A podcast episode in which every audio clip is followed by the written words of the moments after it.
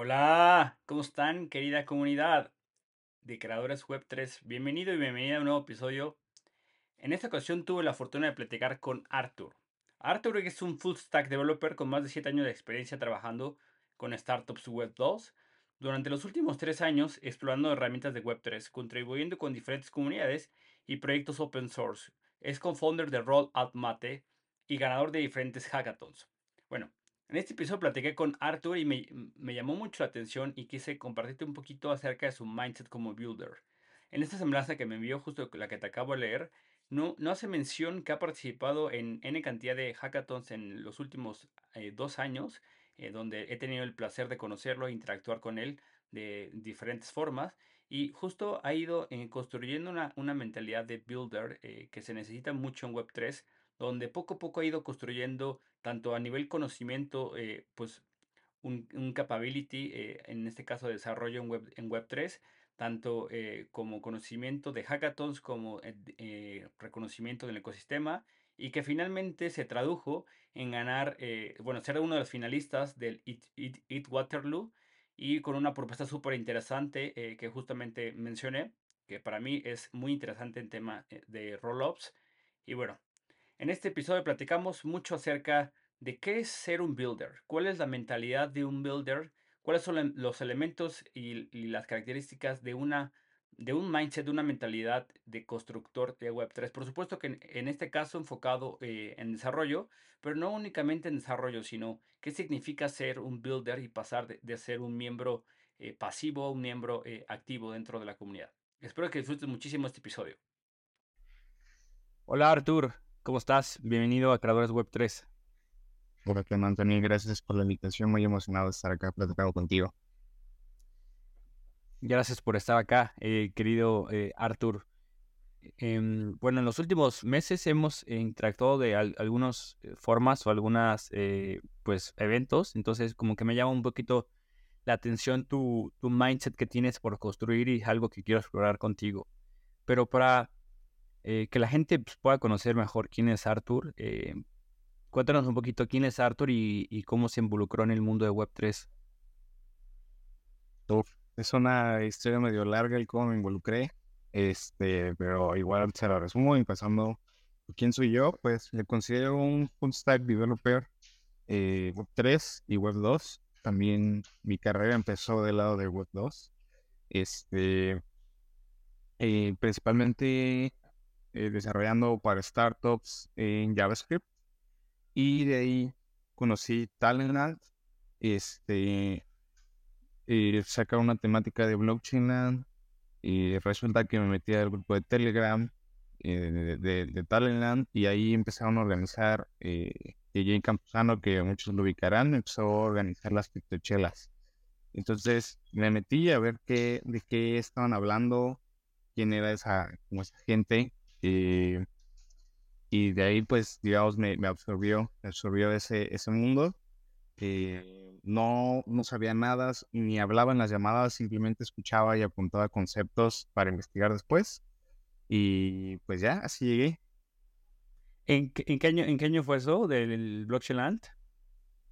Por ahí del 2018, si no mal recuerdo. Ok, ok, perfecto. Sí, creo que fue el, primer año que hubo un blockchain específico, o sea, un, un espacio para blockchain en Talena, ¿no?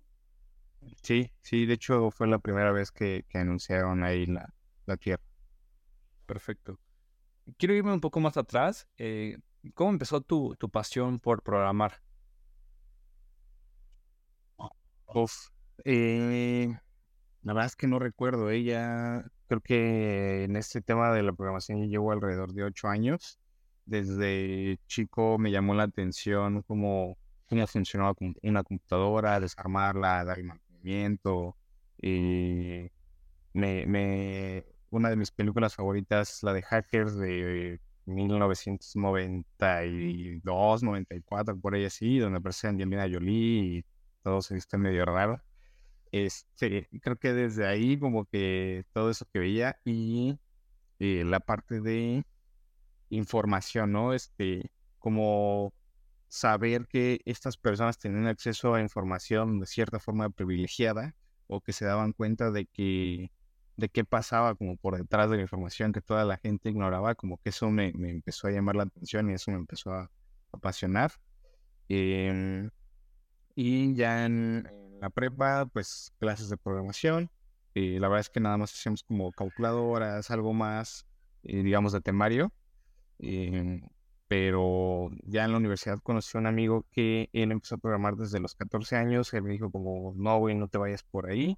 Este, lo que nos enseñan en la escuela no sirve. Yo nada más vengo por el título, por el papel, ¿no? Este, entonces, y ya él me empezó como a meter a la parte de JavaScript y ya cuestiones, digamos, un poco más comerciales y, pues, o sea, nunca fue tampoco como eh, una pasión, digamos, desmedida. Eh, me desviviera de principio. Actualmente sí ya, ya, ya me clavo un poco más, y, pero de principio fue como muy, digamos, dosificada.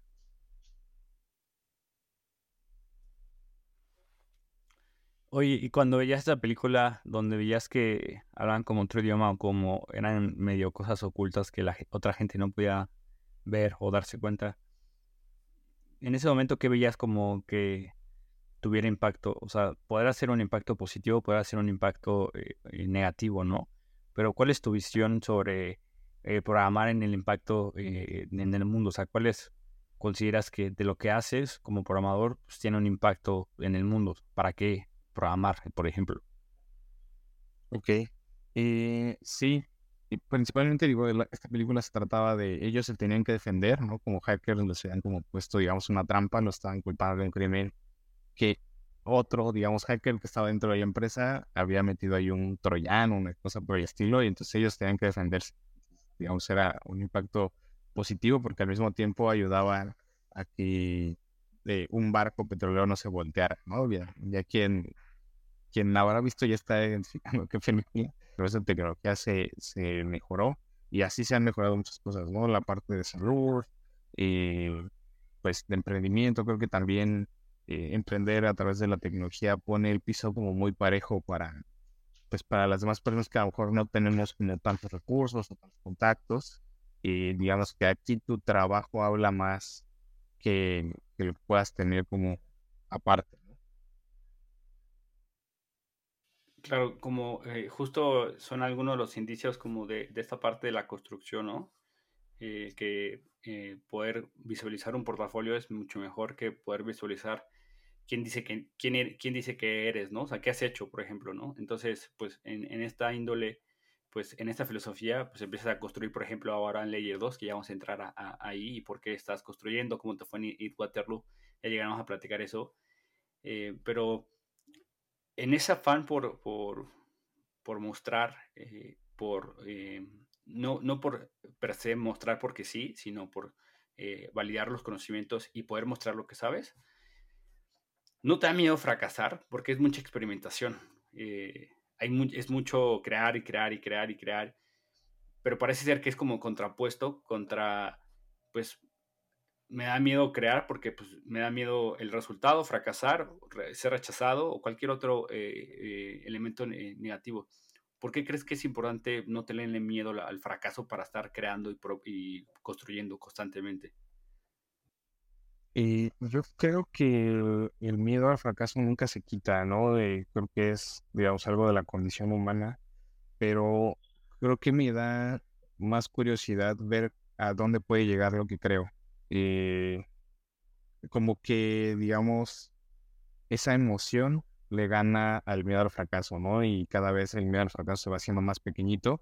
Y aparte, pues, eh, digamos que pues el éxito está también lleno de estos pedazos de fracaso, ¿no? Estos pedacitos son las bases. Entonces, si no fracasas, ¿cómo estás midiendo? ¿Cómo, cómo vas avanzando?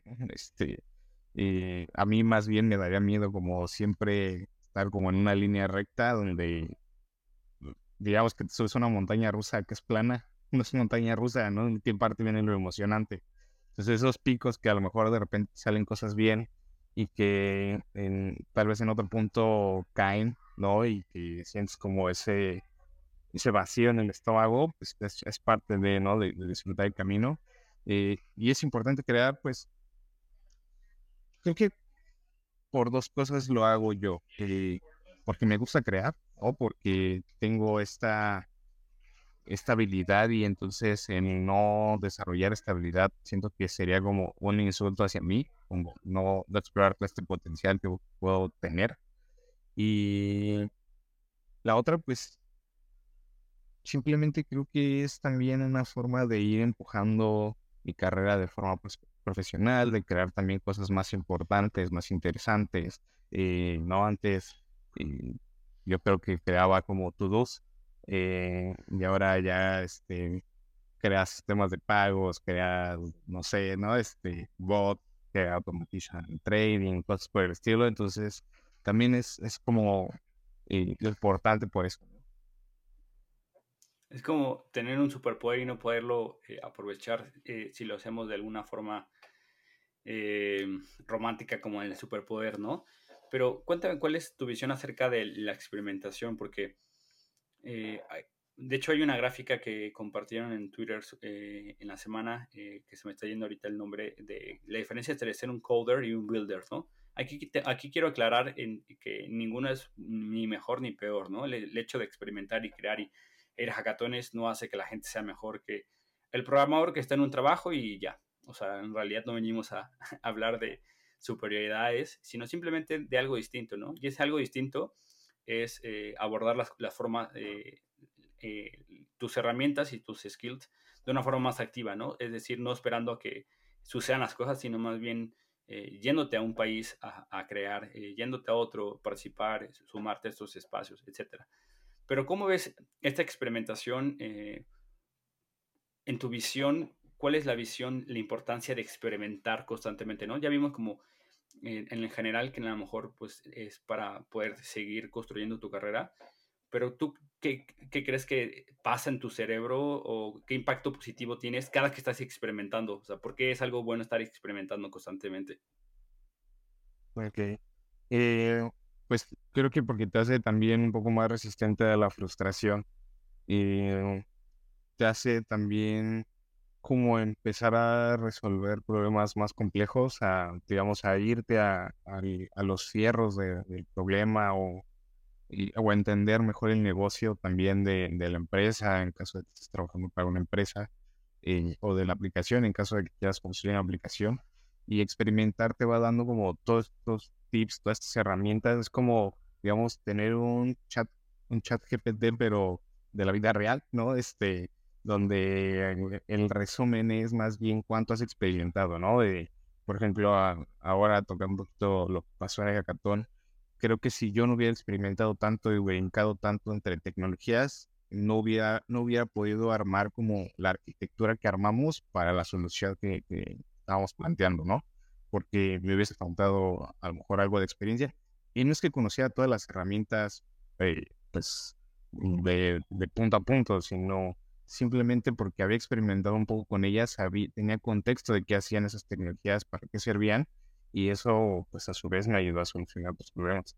Creo que, creo que esa es la importancia de, estar experimentando, pero también sin perder como un poco el foco, ¿no? A veces, eh, de hecho la gente me ve, me, me ha dicho como, oye, güey, ¿y cómo le haces, no? ¿Cuándo te especializas? Eh, ¿No te ha pasado que, no sé, este, de repente te sientas perdido? Y, sí, digo, suele pasar que te pierdes como en el mismo experimento y ya no sabes como cuándo parar, ¿no? Este, eh, entonces también eso es importante como tener, creo que una, un, un objetivo de, ok, hacia dónde quiero llegar y mientras tanto, ¿qué voy a ir tocando, ¿no?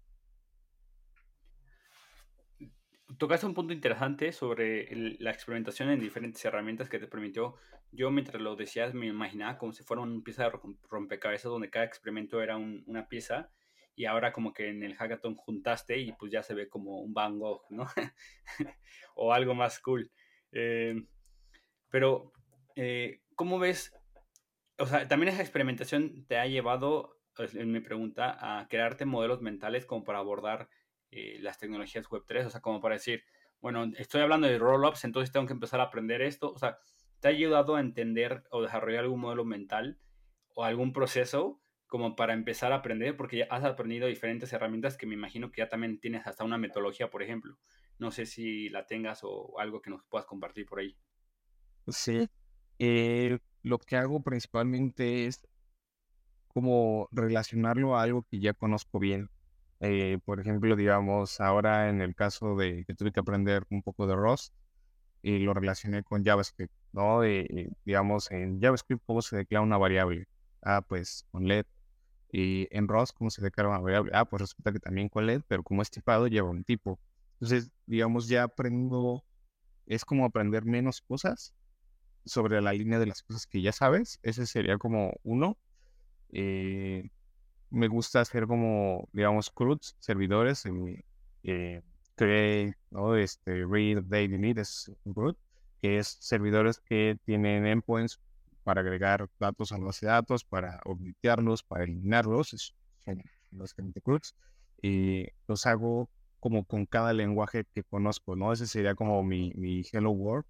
¿Por qué? Porque en JavaScript lo tengo ya como muy interiorizado y entonces hacer esto en otros lenguajes me ayuda también a empezar a interiorizarlo de, ah, eh, si aquí se hace con, así se hace con JavaScript, así se hace con Rust y también en el momento en que, digamos, me atore, porque también muchas veces la gente te dice como, pues busca la documentación, pero también hay que saber usar la documentación, si no, ¿dónde buscas? Entonces, eh, también eso como que me da insights de, ok, si en JavaScript cuando me cuando te atoras en algo similar es por acá, pues yo voy a buscar así, pero en Rust. ¿No? Este, esa es una forma. Y la otra forma, que es la que más me gusta, es enseñando. Eh, eh, doy clases, doy cursillos ahí a lo mejor introductorios, que digo, a veces la gente llega a ofenderse como porque lo vas aprendiendo, cómo lo vas a estar enseñando, pero pues así, eso me sirve. Creo que donde, donde enseña uno, aprenden dos. Entonces, ese es como, creo que el hack que más me gusta aplicar, porque aparte aprendes en comunidad, eh, la otra persona saca preguntas diferentes porque tiene un contexto diferente, entonces y se vuelve como ahí un buen ejercicio esa parte. Yo me sabía la de donde come uno, comen dos. no, tienes mucha razón. Eh, yo di eh, cursos, eh, bueno, he dado constantemente, el año pasado lo dejé de dar durante cuatro o cinco años de blockchain. Y justo es eso, es súper mega cliché eh, cuando entrabas a la secundaria, a la prepa y el profesor te decía, no, jóvenes, yo vengo aquí a aprender. Pero es, es verdad lo que es el profesor, o sea, en realidad quien se lleva más, de forma, no sé si egoísta, pero así es y ya, es el profesor, el que te está enseñando justo eh, en la noche estaba leyendo como el, el, CDK de Sovereign y de cómo está funcionando como el tema del Internet, los roll-ups, y no lo entendía. Y dije, voy a hacer un video de eso. Eh, o sea, que dije, o sea, me tengo que forzar a no ser el ridículo, que lo voy a hacer seguro, pero para poderlo mostrar en un video, pues tengo que interiorizar, ¿no? Porque simplemente lo lees y ya, pues es como, quién sabe si lo aprendí. Eh, estoy muy de acuerdo contigo. Y ahora hagamos doble clic a, un tipo de actividad que son los hackathons. Eh, ¿Tienes un proceso creativo para eh, empezar a idear en un hackathon? O sea, por ejemplo, eh, ahora que estuviste en Waterloo y terminando esto, nos cuentas un poquito cómo les fue. Em, ¿Cómo fue tu proceso creativo para... Llegas a un hackathon y, qué dices, qué, piensas, qué haces? no sé, cuéntanos un poquito del proceso creativo de todo eso. Ok, eh, tiene que ver con conocer la blockchain, digamos, y con si hay problemas que estén de moda también. Eh, no sé, por ejemplo, ahora con extraction, sí que y lo que sea, ¿no? Entonces, tiene que ver un poquito con eso. Tiene que ver con los sponsors, digamos, este, qué sponsors también ofrecen buenos premios, ¿no? Porque, o sea, sí está bueno crear, pero tampoco te vas a aventar a desvelarte, no sé, treinta y tantas horas por mil dólares, ¿verdad? Este, digo, la, mayoría dice, no, lo, importante es participar. Sí es importante participar y sí te, sí te sirven mucho, pero pues qué mejor que también recibas una buena recompensa por ello.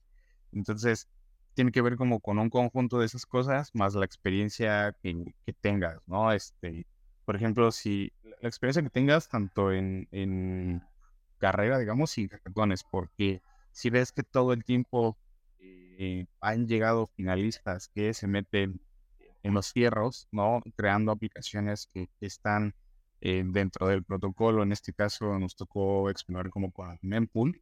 Eh, pues a lo mejor también por ahí ves, ¿no? Y, la otra, pues también se la debo como a mis, mis compañeros de equipo.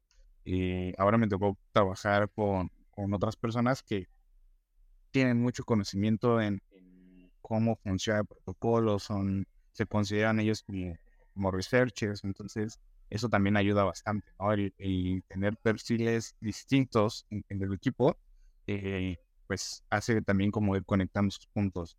Eh, fue, fue un poco como, en este caso, en el, en el más reciente de Waterloo, fue un poco como de, ok, yo me encargo de sponsors y arquitectura, tú dame la idea, la bajamos a papel, vemos cómo la, la vamos construyendo con los esfuerzos que hay, con las soluciones que están proponiendo, vemos si sale algo interesante, tampoco sin que sea forzado, ¿no? O sea, sí queremos lana, pero tampoco queremos como que nos den esa lana fuerza. Entonces, eh, es un poco que haga sentido todas esas cosas.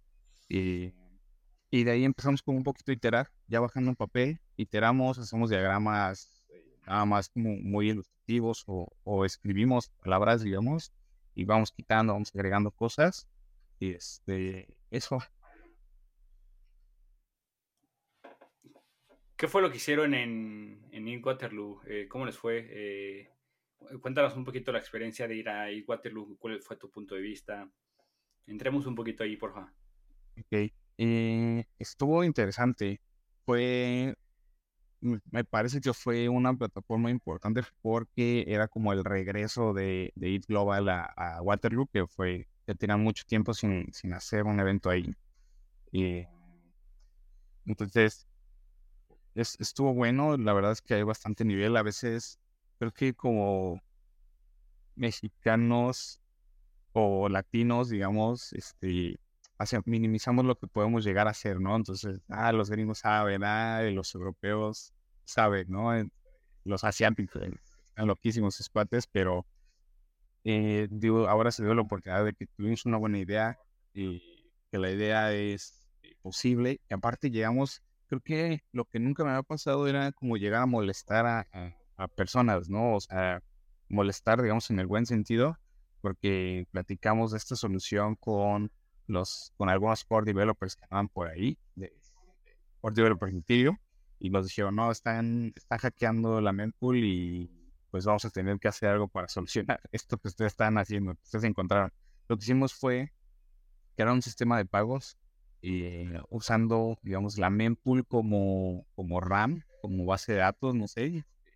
Lo que haces es enviar una transacción con muy poco gas y con data dentro de esa transacción para que se quede flotando en la mempool. Tú sabes que si no tiene gas suficiente, ningún validador la va a tomar y no la van a procesar. Entonces, eh, esas transacciones se quedan ahí flotando. Nosotros, a través de indexadores y APIs como la de Block Native, que es un indexador de mempool, y eh, capturamos como esas transacciones que están explotando. Eh, llevamos como un registro, digamos, como un, tal cual un libro contable de quién gastó, quién depositó, a quién se envió, ¿no? Este, muy, muy parecido al sistema de UTXO que utiliza Bitcoin. Eh, pero todo el cómputo lo mandamos del lado de una sidechain como es Gnosis Chain, porque pues, punto ahí es más barato. Y luego ya a través de oráculos puentes validábamos y cuentábamos la información hacia Mainnet para que los usuarios que, digamos, iban a retirar y eh, pudieran, pudiéramos validar que lo que iban a retirar era válido y que pues si tenían como saldo a su nombre. ¿no? Es, es como separar el banco, digamos, si la base de datos del banco está en HSBC y todo el mundo deposita HSBC, pero tú puedes gastar acá en American Express, este, eh, BBVA o lo que sea. Eh, gastas de ese lado y pues, cuando quieres retirar el dinero que te depositaron, vas a HSBC y tiras, te depositaron en BBVA o ¿no? Es, es, algo así, digo, trabajamos como de comparar y todos con cómo pasa en el mundo real. Sí, me suena como em, si llevaran una no sé si, le has echado un ojo a cómo funciona eh, XRP, por ejemplo, con el sistema de transacciones no es tan descentralizado, pero por ejemplo, como lo utilizan en MoneyGram, o sea, la gente deposita pesos mexicanos en Estados Unidos eh, y en, oh, perdón, dólares eh, y se lo quiere mandar, el usuario nunca sabe y entonces ocupan el XRP, el XRPL, LD, que es como su ledger, em, y hacen como llamadas justo, hace como al order book, pero en, realidad no se, se ejecuta, entonces ocupan como XRP. Bueno, como yo he entendido, ¿no? No sé si así funciona realmente, igual le estoy cagando. Y entonces, en realidad, el, el, mexicano no está mandando pesos, dólares a pesos mexicanos, entonces está ocupando la infraestructura de XRP que ni siquiera se tuvo que liquidar. Son como llamadas, entonces de las dos partes están conectando simplemente como eh, yo quiero mandar, en este caso yo te entendí como si dijera yo quiero mandar IT, pero no tengo gas suficiente, entonces como que eh, se quedan a mempool eh, ese deseo que yo tuve, ustedes lo jalan y lo empiezan a comparar en otras sidechains y pools, ¿no? Precha algo un poquito como lo entendí. está interesante. Sí, sí, y aparte le dimos el onboarding como más sencillo a los usuarios, porque hicimos un bot de Telegram y una wallet a través de Lead Protocol, que ya es, digamos, nivel con abstraction, este, para que los usuarios simplemente mandaran un comando de register y les mandaba un código OTP a su correo, este, confirmaban como ese, ese código que les llegaba, se lo confirmaban al bot, y el bot les generaba la wallet, les generaba un QR y ya pudieran empezar como a recibir depósitos en su Entonces... Órale, qué cool. Todo eso en treinta y tantas horas. Sí, treinta y horas. Bastante cool. Eh, Arthur, ¿qué significa para ti ser un builder? Eh, ¿Cuál es el significado de esa palabra para ti? Pues, fíjate que no lo había pensado como a nivel profundo, pero para mí es como alguien que está construyendo, pero no es como precisamente sentarse y echar código, ¿no? Eh, es como desde pues, la persona que arma un podcast para que más personas aprendan de las experiencias de otros, haciendo, eh, personas que hacen spaces para explicar cosas eh, interesantes también que, que, ayuden a avanzar como al ecosistema, ¿no? No, no es precisamente como crear colecciones de NFTs, este, venderlas, shillearlas, eso no es tanto para mí, eh, pero sí es un poco como desde la base empezar a ayudar que el ecosistema avance, ¿no? Eh, vaya, vaya mejorando. Es eso. ¿Cuáles han sido como de ese momento que, que me contaste donde formaste parte de un grupo de criptochelas con el buen eh, JJ eh, hasta ahora? ¿Cuáles han sido como tus mayores satisfacciones que has tenido pues, en este camino? 2008, 22, casi cinco años. Eh, ¿Cuáles han sido como, sí, ¿no? Cinco años, 2018 para acá.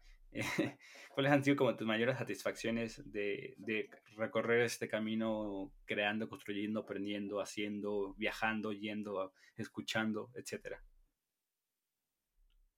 Eh, creo que principalmente el poderme como relacionar con gente muy interesante.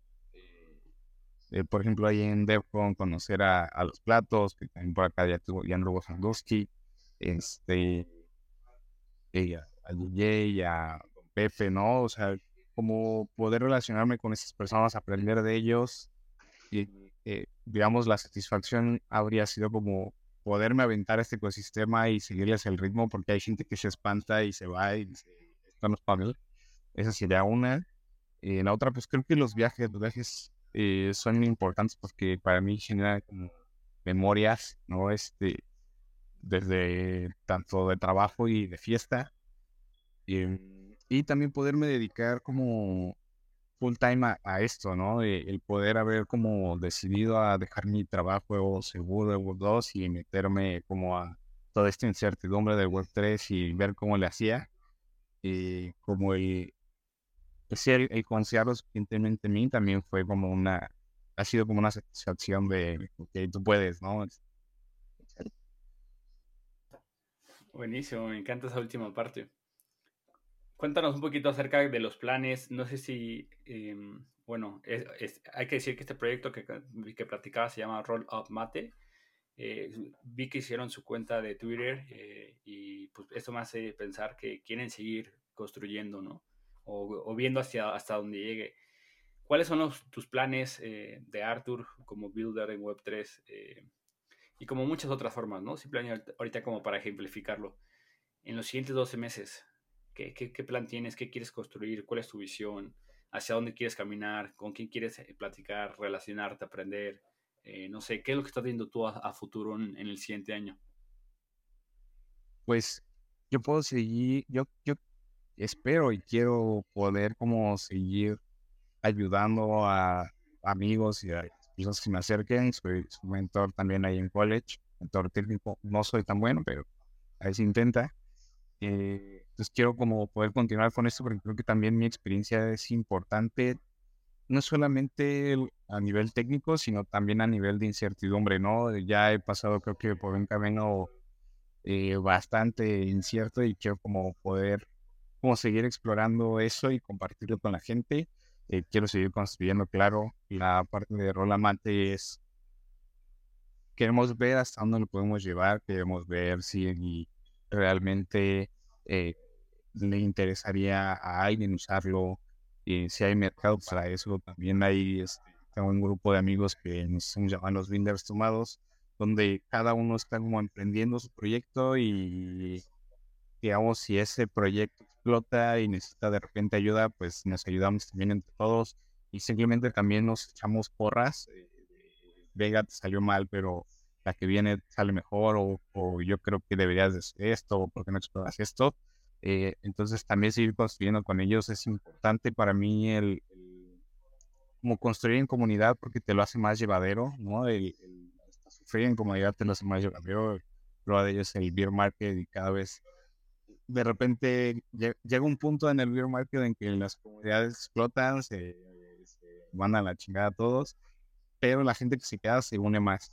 Entonces, eh, creo que esa parte es la, la, la importante, es la carnita eh, y sí, pues digo, quiero seguir como estando en comunidad, activo, poder seguir gente, mucho poco que tengo para aportar y seguir construyendo.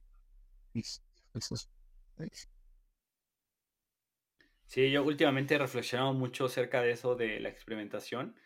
Eh, justo hace un año y medio, eh, cuando estaban la gente comprando, cuando Justin Sun estaba comprando las rocas en 60 millones de dólares decía qué gran estupidez es los NFTs, pero como que dije, es que no me puedo quedar con eh, qué gran estupidez y, a mí me cagaban, los odiaba. Y, pues bueno, después, eh, no sé, por alzar el destino se nos ocurrió hacer eh, NFTs de los invitados, funcionó, nos ayudó a hacer marketing, nos posicionó, como que ahí brincamos de la roca es esta pendejada a, ah, mira, puede ser otra cosa y quisimos seguir haciendo colecciones como para seguir, experimentando, ¿no? Procesos creativos, eh, cuáles son una estupidez, cuáles tal vez no, cuáles pueden ser interesantes. Y justo estamos como eh, ahorita por lanzar en septiembre la de Creadores Web 3, eh, que, que, pues el incentivo, pues no hay ninguno, porque yo justo pienso y digo, también es, o sea, yo prometerle a alguien, a la comunidad algo, además de que estamos en un periodo de escasez, eh, es difícil y siento que, eh, que, ahorita esas colecciones, pues en realidad, pues, por ejemplo, esta semana la de Suki fue una, eh, no prometía nada, pero el punto en el que voy es, y platicaba con el equipo, con Esteban, con, con Jazz con Noé, y me decían, bueno, pero ok, ¿cuál es el punto final? Y decía, el punto final es aprender a experimentar. Si sale de los costos, perfecto. O sea, ahí estamos muy bien, porque a lo mejor la siguiente colección va a ser más interesante. Y luego la siguiente colección va a ser más interesante y a lo mejor en algún punto llega Coca-Cola y dice, ya lanzaron 10 colecciones, eh, ustedes saben qué hacer. El punto en el que voy es ese, o sea, comparto mucho tu, tu, tu, roadmap de, a lo mejor no hay un punto claro, pero sí sabes cuál es el camino y, y nosotros también estamos en, esa, en, este sentido, ¿no?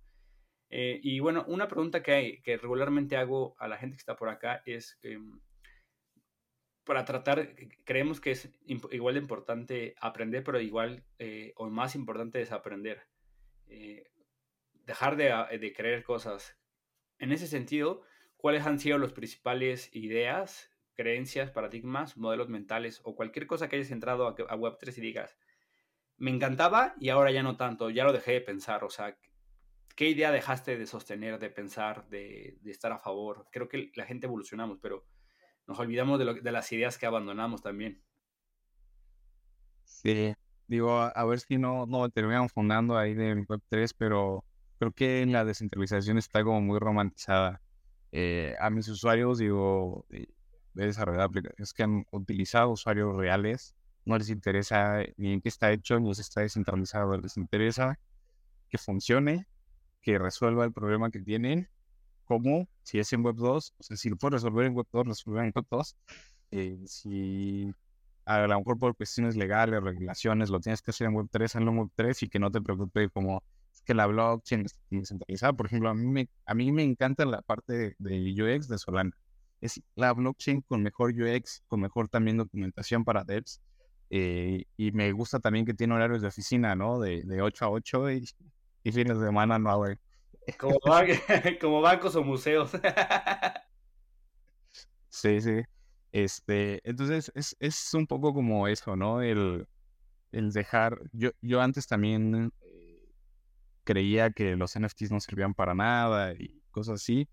Lo sigo creyendo un poco, creo que respalda más el, el depende de qué comunidad está detrás de los NFTs. Y lo, lo, importante es eso, ¿no? La comunidad, no tanto el, el PFP o, o, la membresía que te puedan dar. Porque si al final es una membresía de dos personas y esas dos personas no son interesantes, como que el NFT pues, ya queda de mí. Entonces, eh, lo aprendí a la mala porque no me acuerdo si fue con los CryptoPunks o, los Waves, pero algunos NFTs por ahí andaban regalando, eh, creo que fueron los CryptoPunks, porque igual se tocó el tema de una llamada de las criptochelas, yo dije, no, esas madres me gustan. Este, entonces a la mala ya cuando subieron bastante el precio, fue como, ay, joder, tengo que, tengo que abrirme más, ¿no? A, a experimentar, a estudiarle y no a, a sesgarme luego. Eso, eh, y pues sí, no, no ser maxi como de, de, una sola blockchain, ¿no? Este, digo, puedes preferir tener tokens de una o de otra. Eso, eso creo que es importante, digamos, hablando a nivel finanzas, y obviamente no es ninguna recomendación, pero eh, sí, a, a, nivel tecnológico, creo que sí tienes que eh, dejar de sesgarte hacia ciertos puntos. Claro que puedes tener preferencias y mm, prefiero construir en Ethereum o algo que sea IBM, algo que sea Washington o algo que sea Rust. Eh, eh, puedes tener eso, pero no es como nunca voy a tocar Avalanche porque Avalanche está súper regulada o Celo, que Celo, ¿no? Este, no es tanto así.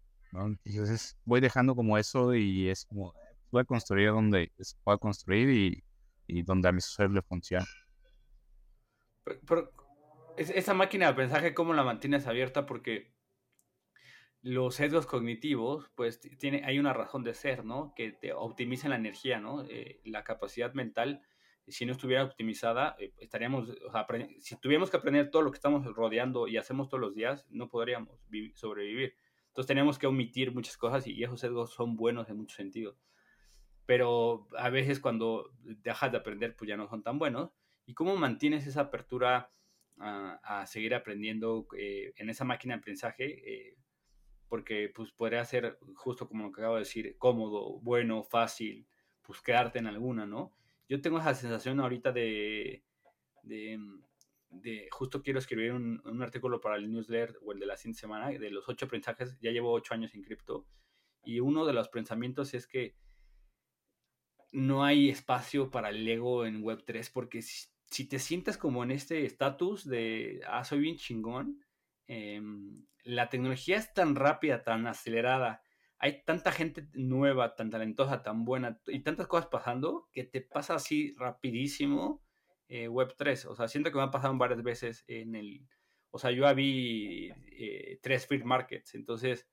Em, creo que me he quedado muchas cosas atrás y en muchas he avanzado, pero justo esta semana estaba pensando eso, ¿no? O sea, ¿cómo te, te, estacionas en ese estatus de, bueno, Arthur, yo llegué hace ocho años, eh, ¿qué me vas a llegar a contar? Un chingo de cosas, pero a hay veces que, que, nos perdemos, ¿no? Entonces, ¿cómo, cómo sigues manteniéndote aprendiendo con una mentalidad más abierta o no sé si sea abierta? Yo espero que sí sea abierta. Este, eh, pues, o sea, fíjate que siempre tengo en cuenta de, estoy pagando el precio de ser novato, ¿no? Eh, yo no podría a lo mejor hablar con un core durante demasiado tiempo de cómo funcionan los fierros, ciertas cosas, porque no me metí a esa parte. Digo, también es, es un poco el que te quedas en la superficie. Entonces, creo que también, aunque es difícil estar aprendiendo, es fácil eh, solamente tener como un contexto. Obviamente tiene que ser un contexto importante de, cómo funciona eh, la tecnología y, digamos, mover de otra cosa, ¿no? Eh, y también es como no voy como coleccionando cosas en mi cabeza para después, sino hasta el momento que las voy a usar es cuando las aprendo. Eh, o, cuando, digamos, el momento se acerca, eh, cuando, sí, cuando se acerca alguna ocasión para, para utilizar esa tecnología, es cuando empiezo a profundizar y empiezo ya a hacer preguntas. Ya ando rebuscando en Discord o, en comunidades de Telegram, oigan, ¿cómo se hace esto? Eh, la verdad es que nunca, o sea, no he sentido que me dé como pena el decir, no sé, creo que esa es una parte importante, el que mantiene también tu, mente abierta a que venga el chavito que lleva un año especializándose en esa blockchain, que te venga dar respuestas, ¿no? Este, es, es importante esa parte y creo que sí, el, sobre todo en Web3, fíjate que, que creo que he dejado de juzgar demasiado ¿no? Este, demasiado pronto a las personas porque no, nunca sabes quién te va a llegar con un aprendizaje o, o ya ves chavitos de 15 años que son VCs, ¿no? Y que traen la lana para invertirte o lo que sea. Entonces, eh, sobre todo en Web3 pasa, pasa esto. Entonces, es como, ah, pues ya abre, abre la mente y te pueden ayudar. O sea, o fíjate que al menos a veces también me, me, sucede que no sé la respuesta, pero me pongo a platicar con, la, con las personas sobre eso que a tienen dudas y ellos van sacando como conclusiones o, o, llegamos como a algún punto en el que, ah, pues por aquí búscale, tal vez ahí está, la respuesta, ¿no? Entonces, también no, no, no, todos tienen que ser como una respuesta puntual y concisa, también con que medio se te ilumine el bosque. Me encanta. O sea, justo lo que decía de los chavitos del BC, eh, al ratito voy a, grabar con Andrés, que tiene 15 años y está construyendo un lending market, lending a borrow and fuel. Eh, y es eso, ¿no? O sea, como que seguro el los prejuicios te dicen, eh, bueno, tiene 15 años, a lo mejor no sabe construir una plataforma de, de que vas a ver de préstamos, ¿no? etcétera. Pero bueno, no hay que olvidar que Vitalik a los 19 propuso eh, Ethereum en el Bitcoin eh, Forum eh, em, a los 19. Entonces, pues bueno, hay una muestra, ¿no? Pero es muy excepcional de lo, genio que es este cabrón. Pero coincido contigo, o sea, como que lo que había pensado estas semanas y otras es cuando te gana el prejuicio, dejas de, o sea, al menos en Web3, yo creo que siempre en la vida, ¿no? Pero en Web3 es mucho más evidente porque está tan disperso el conocimiento y es tanto que puedes aprenderle siempre algo, ¿no? Cuando te gana el prejuicio, eh, ya dejaste de aprender algo de esa persona, ¿no? O porque está en una tecnología, o porque construyó algo, o porque tiene un rol distinto, o porque cualquier otra cosa, dejas de, desaprender. Em, buenísimo, pues me encanta, gracias por sumarte acá, mi, buen eh, Arthur. Cuéntanos dónde pueden encontrar a Roll Up Mate o a ti o qué vas a estar haciendo, cómo la, comunidad puede platicar contigo. Eh, nada. Eh, ¿Cuáles son los puntos de contacto contigo? Sí. Eh, está mi Twitter que es arroba en mi cuenta. También todos los viernes o al menos muchos viernes trato de conectarme a la Cypherpunk Niners, ¿no? La llamada de los viernes con la comunidad de DJ para platicar.